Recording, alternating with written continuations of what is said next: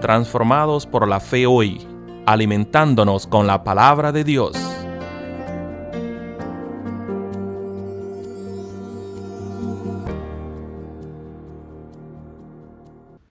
Muy buenos días, queridos hermanos en Cristo Jesús.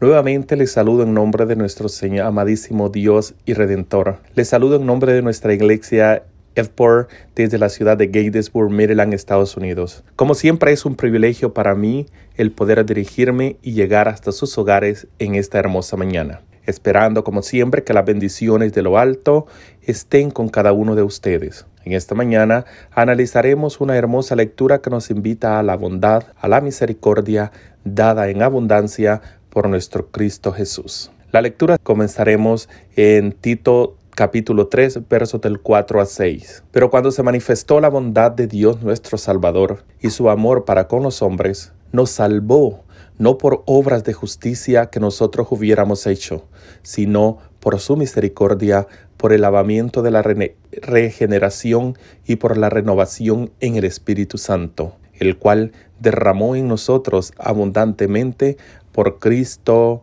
nuestro Salvador.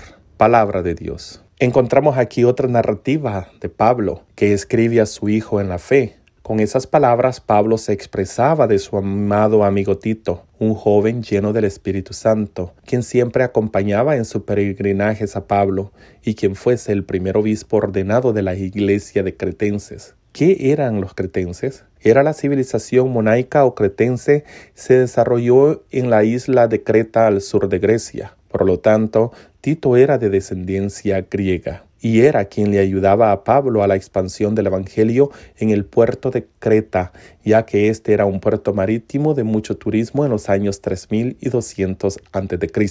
Esta carta la recibió Tito cuando Pablo estaba encarcelado, o mejor dicho, pudo haber sido antes o después. Y Pablo nos anima y como siempre él animando y hablando, dando gracias a Dios, le escribe a Tito en el capítulo 1, eh, versículos 1 y dice, Pablo, siervo de Dios y apóstol de Jesucristo, llamado para que mediante la fe los elegidos de Dios lleguen a conocer la verdadera religión. Nuestra esperanza es la vida eterna, la cual Dios, que no miente, ya había prometido antes de la creación. Ahora, a su debido tiempo, Él ha cumplido esta promesa mediante la predicación que se me ha confiado por orden de Dios Salvador.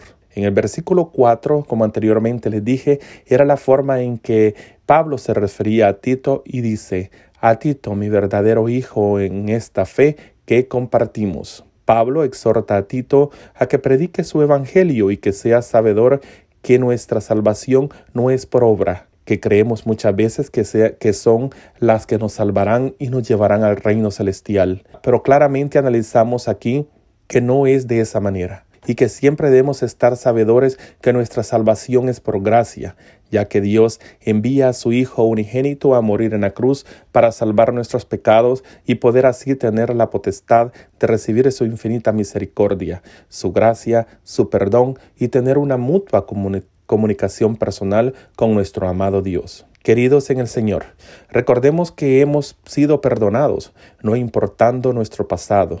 Recordemos que en muchas ocasiones son nuestros propios pensamientos los que nos bloquean y no nos permiten que seamos felices ante la presencia del Cristo vivo que está morando en nosotros. Hoy en día les exhorto a que dejemos el pasado atrás y que seamos revestidos con la promesa que Pablo le envió a través de su carta a su mejor amigo Tito. Qué hermoso sería que hoy en día recibiéramos una carta de un amigo, de un familiar o de una iglesia y que nos exhortara a seguir caminando en el peregrinaje de Cristo. Él nos está llamando y depende de usted y depende de mí que tomemos la decisión de seguir sus huellas. No será fácil, dice el Señor, pero tampoco difícil, si nos aferramos a su infinita gracia y nos amparamos ante su Santo Espíritu, lograremos ser esos verdaderos soldados, dejando atrás todos los obstáculos que encontremos, porque Dios será nuestro protector, será nuestra guía y por ende será nuestro eterno Padre,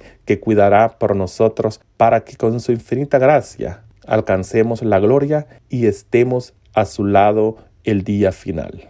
Amado Dios, en este día te doy las gracias por colmar mis días con tu amor incondicional, puro y verdadero, que hace que mi corazón se sienta lleno de paz y de esperanza. Gracias por llenar de fuerza mi espíritu y darme motivos para seguir luchando pues aún en medio de las adversidades, tú siempre me brindas tu mano protectora y nunca me abandonas. Padre Celestial, por favor nunca te aparte de mi lado, pues sin ti mi existencia no tendría razón de ser.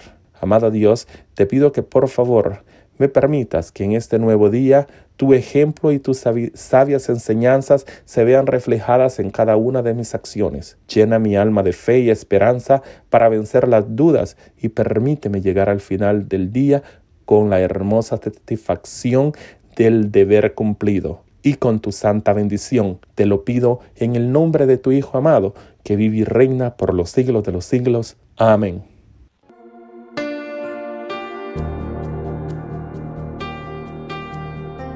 Transformados por la fe hoy, traído a ustedes por la Iglesia Metodista Edward en Gatesburg, Maryland.